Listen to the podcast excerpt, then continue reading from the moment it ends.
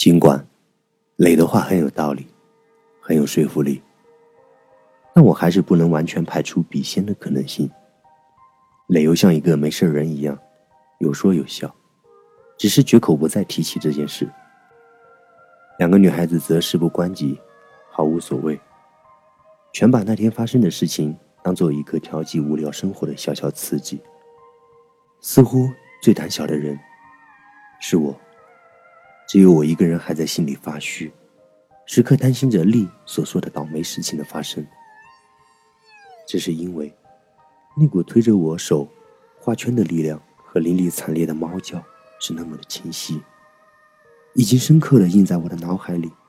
然而，第二天并没有什么特别的事情发生，第三天也没有，一个星期都这样安安稳稳、平平淡淡，或者说是无聊的过了。我逐渐相信了磊的推断，以为事情就此结束了，却不知事情其实还没有真正的开始。住了一段时间，房屋的不足之处慢慢的显露出来。我前面说过，这里环境很好，大树成荫，这也带来了相应的坏处，就是背阴潮湿，缺少日照，洗的衣服晾在外面。总是得好几天才干，而且不是晒干，而是风干的，所以衣服上总有一股说不出的臭味儿。另外一个是卫生间的抽水马桶坏了，一直不停的漏水，一直发出滋滋的加水声。于是，我们不得不关掉水龙头，每次使用的时候再加水。爸，妈，这些我好像都在电话中说起过吧。那天，正是请笔仙整整一周之后，我们一行人从一家卡拉 OK 厅出来，这是我们新近找到的娱乐方式。所以，这天我们四个人都是兴致勃勃的，玩得很是开心。四个人有说有笑，走到昏暗的停车场，一股凉意袭面而来。李挽着我，冲我嘲笑道：“今天是你们招鬼第七天哦。”据说，如果招的是厉鬼的话，都得七天才要现身的呀，是吗？是啊，今天晚上我可不敢跟你睡一起了。旁边的袁也讪笑道：“对对，今天我跟丽丽睡，让你们俩色鬼睡一起。”就在这时，磊突然咦了一声，顺着他的目光望去，我隐约看见一只黑猫的身影，蹲在磊的汽车引擎盖上。两只碧绿的眼睛在昏暗中闪烁不定，见我们一来，猫矮身一窜，消失在黑夜中。怎么了？李不解的看着我。猫，一只黑猫坐在磊的汽车上。刚才你没看见吗？没呀，有猫吗？李瞪大眼睛。我和磊对望了一眼，看着他的目光，我心中咯噔一下。有猫吗？你有看见吗？李松开挽着我的手，回头问袁，袁也瞪大眼睛：“没有啊，我什么也没看见啊，什么都没看见，怎么可能？”我激动的叫道。两个女孩大概是被我的样子吓住了，紧紧的站在一起，还手拉着手。末了，磊叹了一口气：“好了好了。”他看着我的眼睛：“没什么猫，我们吓唬你们玩的。”说罢，把钥匙抛给了我，道：“我累了，你带我开吧。”毫无疑问，磊说的话只是安慰两个女孩子的，而且似乎也没有太大的效果。一路上，四人都是沉默无语。快到家了，气氛才有所缓和。颐和园开始在后座叽叽咕咕，我和磊也开始有一句没一句的搭着，眼皮越来越重。看看车上的钟，已经快三点了。大家大概是被困的，已经忘记了害怕。眼看。已经拐进了进家的小路，这时，突然半闭着眼打盹的磊突然大喊一声：“看着！”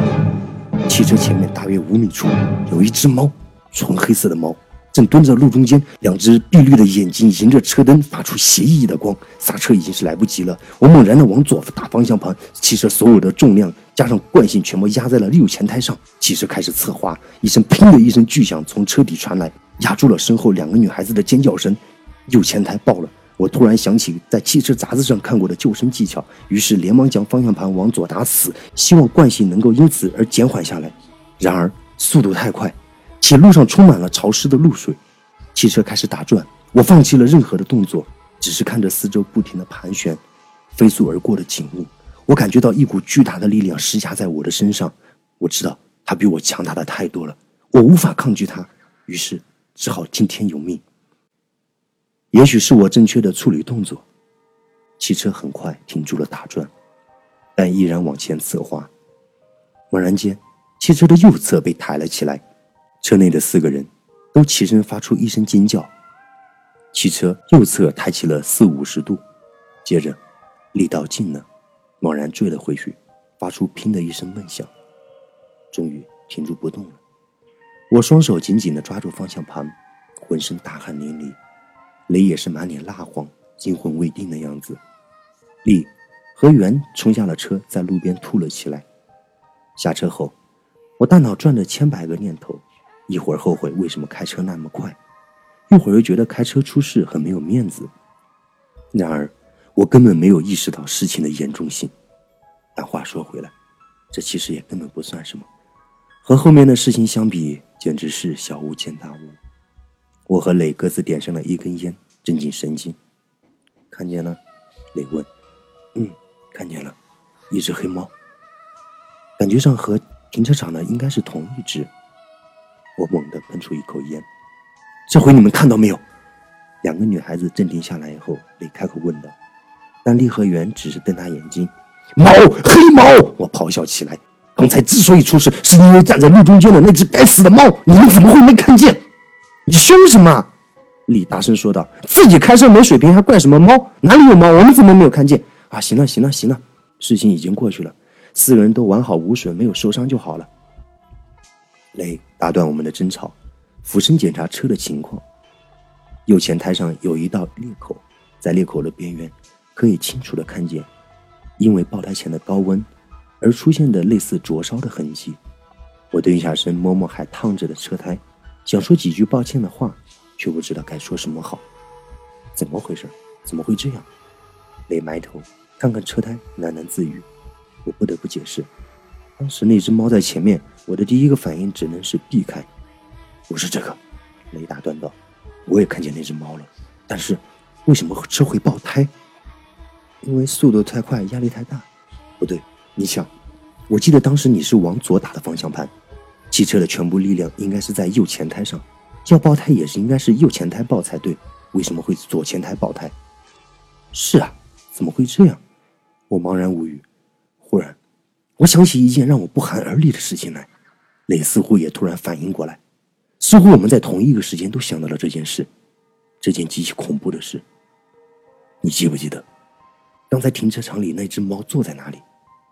我打了一个哆嗦，好像是。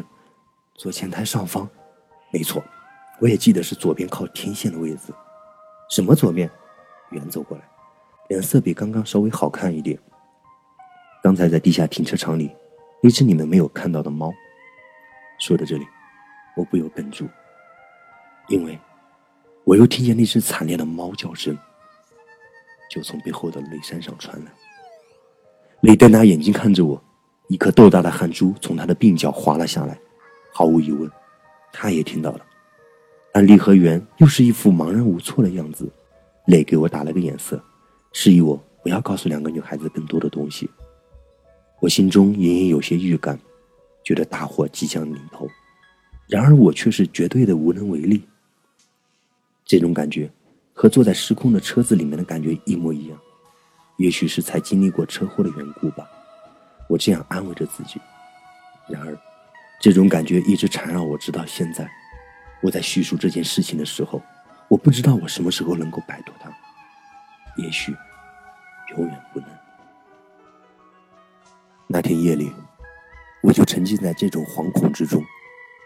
我在床上尽可能轻的翻来覆去，生怕吵醒旁边的丽。但最后我却发现，原来他竟然没有睡着。怎么，还没睡吗？我问。嗯。睡不着，他轻声道：“我，我好怕，怕什么？不知道，我嘿了一声，无话可说，因为我也怕，且也不知道到底应该怕些什么。最后，我伸手搂住他，别怕，有我在。他听话的蜷在我的怀里，手脚一片冰凉。末了，他说：“我怕的，就就是你。”出乎意料的是，这天夜里没有发生更多的事情，第二天也没有，似乎一切都已经归于平静。看来又是一个平平淡淡的星期。第二天，我陪磊去换了一个胎，路上我们讨论了一下昨天晚上发生的事情，最后我俩一致同意，那只是山上的野猫作怪，我们更多的是在庆幸事发在深夜，路上没有其他的行人或者车辆。爸，妈，看到这里，你们也一定会觉得事情绝对不止那么简单。后来发生的事情也证实了这一点。我和磊不过是在自欺欺人而已。事实上，我们在谈论这件事情的时候，都在回避一个问题：为什么该报的右前胎没有报，而猫坐过其上风的左前胎却报了？我不是没有想过这个问题，只是我觉得无法理解。或者，答案太可怕，无法接受。想来雷也是如此吧。若事情都发生在一个令我毫不相关的人的身上的话，我也许会将答案脱口而出：那只猫是恶魔的化身。这一周却不是完全平静的度过，我和丽之间出了点状况，丽开始对我忽冷忽热，让我琢磨不定。即使偶尔有笑脸，也似乎在为绝大多数时间的冷淡作为补偿。两个人单独相处的时候，竟然有一种逢场作戏的感觉。袁和磊似乎也出了点问题。从表面上看，袁跟没事人一样，依然成天嘻嘻哈哈；磊也看不出来什么，只是抽烟比平时多了一倍。磊私下跟我聊起，说不要看远在大家相聚的时候嘻嘻哈哈没事一样。但跟磊单独相处的时候，就会收起笑脸，变成另外一个人。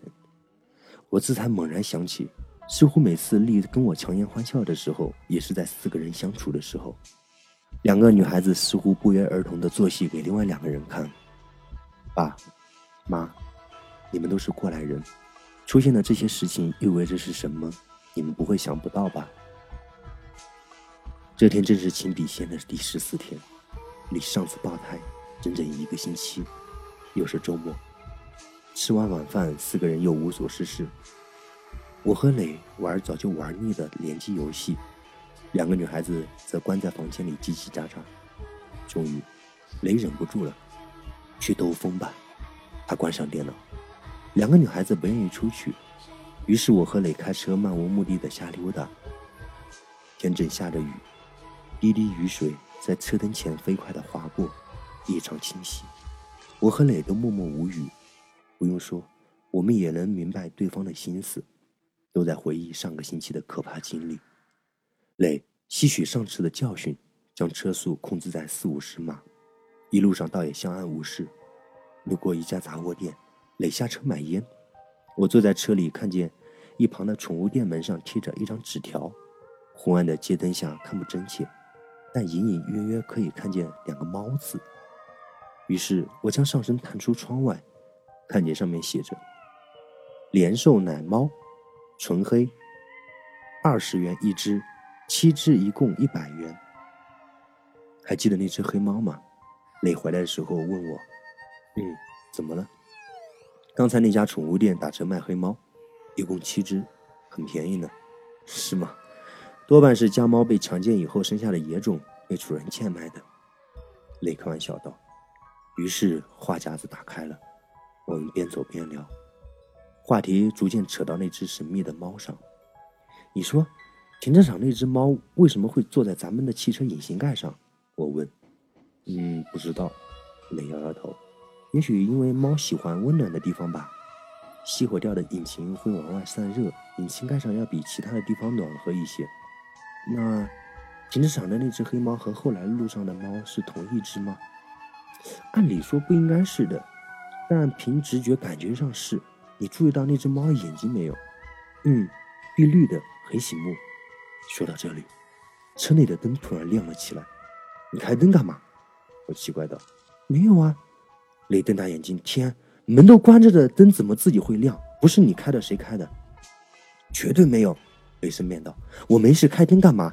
再说灯的开关在哪里？你又不是不知道，我有碰过吗？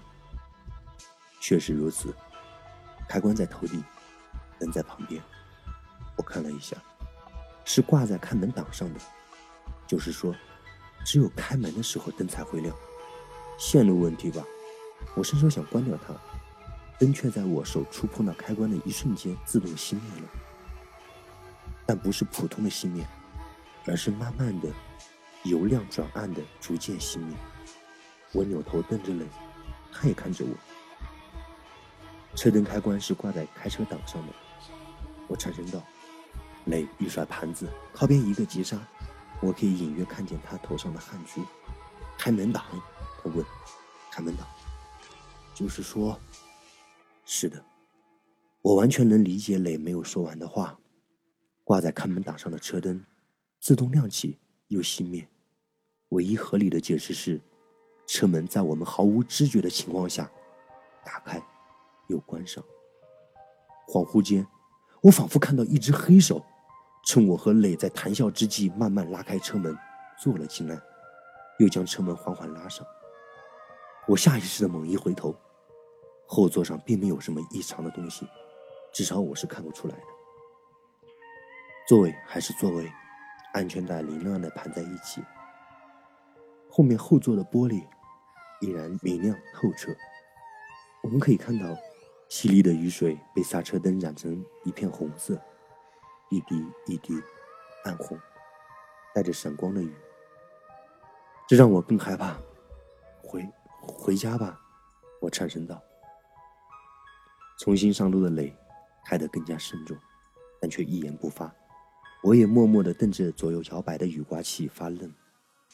小小的车窗里弥漫着一股紧张的气氛，是不可名状的恐怖。我几次想开口打破沉默，但又不知道该说些什么。于是我开始胡思乱想起来。难道丽所说的七天之后的事情是真的？难道我们今天又遇到了？遇到什么？不敢再想下去了。那只猫，磊突然开口，吓了我好大一跳。什么？我问。那只猫怎么了？张眼四望，并没有猫的影子。乔尼紧张的，他讪笑的看了我一眼。我也发现好像自己太神经质了，不好意思的笑笑。你想说什么？我是说。上个星期应该是两只猫，凑巧长得一样罢了。如果是一只猫的话，它怎么可能从停车场跟我们到家，还赶在我们前面？猫不可能有汽车跑得快吧？当然，普通的猫是这样，别的就难说了。行了行了，不要自己吓自己了。你说那只猫会不会是刚才七只小猫的老爸？啊？我想开个玩笑，让自己放松下来。说不定我们现在屁股后面正跟着七只黑猫呢。说完，就发现这个玩笑一点也不好笑，而且心里开始发毛。于是我连忙大声岔开话题：“那只猫当然也可能一直跟着我们，嗯，它可以跟着，嗯，趴在我们的汽车上。”越说越不对劲，我神经质的回头一看，一团漆黑的黑影晃过我的视线。我拼命的睁大眼睛，想要看清楚，因为我不相信那是真的。一只黑猫正扒着后窗外。黑色的大尾巴竖得笔直，上面蓬松的毛垂直下来，而显得上粗下细，像一个黑色的感叹号。被雨水淋湿的毛呈一根根的尖针，我可以清晰的看见雨水一颗颗地从针尖上滑落。它的两只阴绿色的眼睛正在发着凶狠的光盯着我，我感到自己紧扯的眼角在颤动。汽车一个急刹，毫无疑问，雷也从倒车镜里看到了这一幕。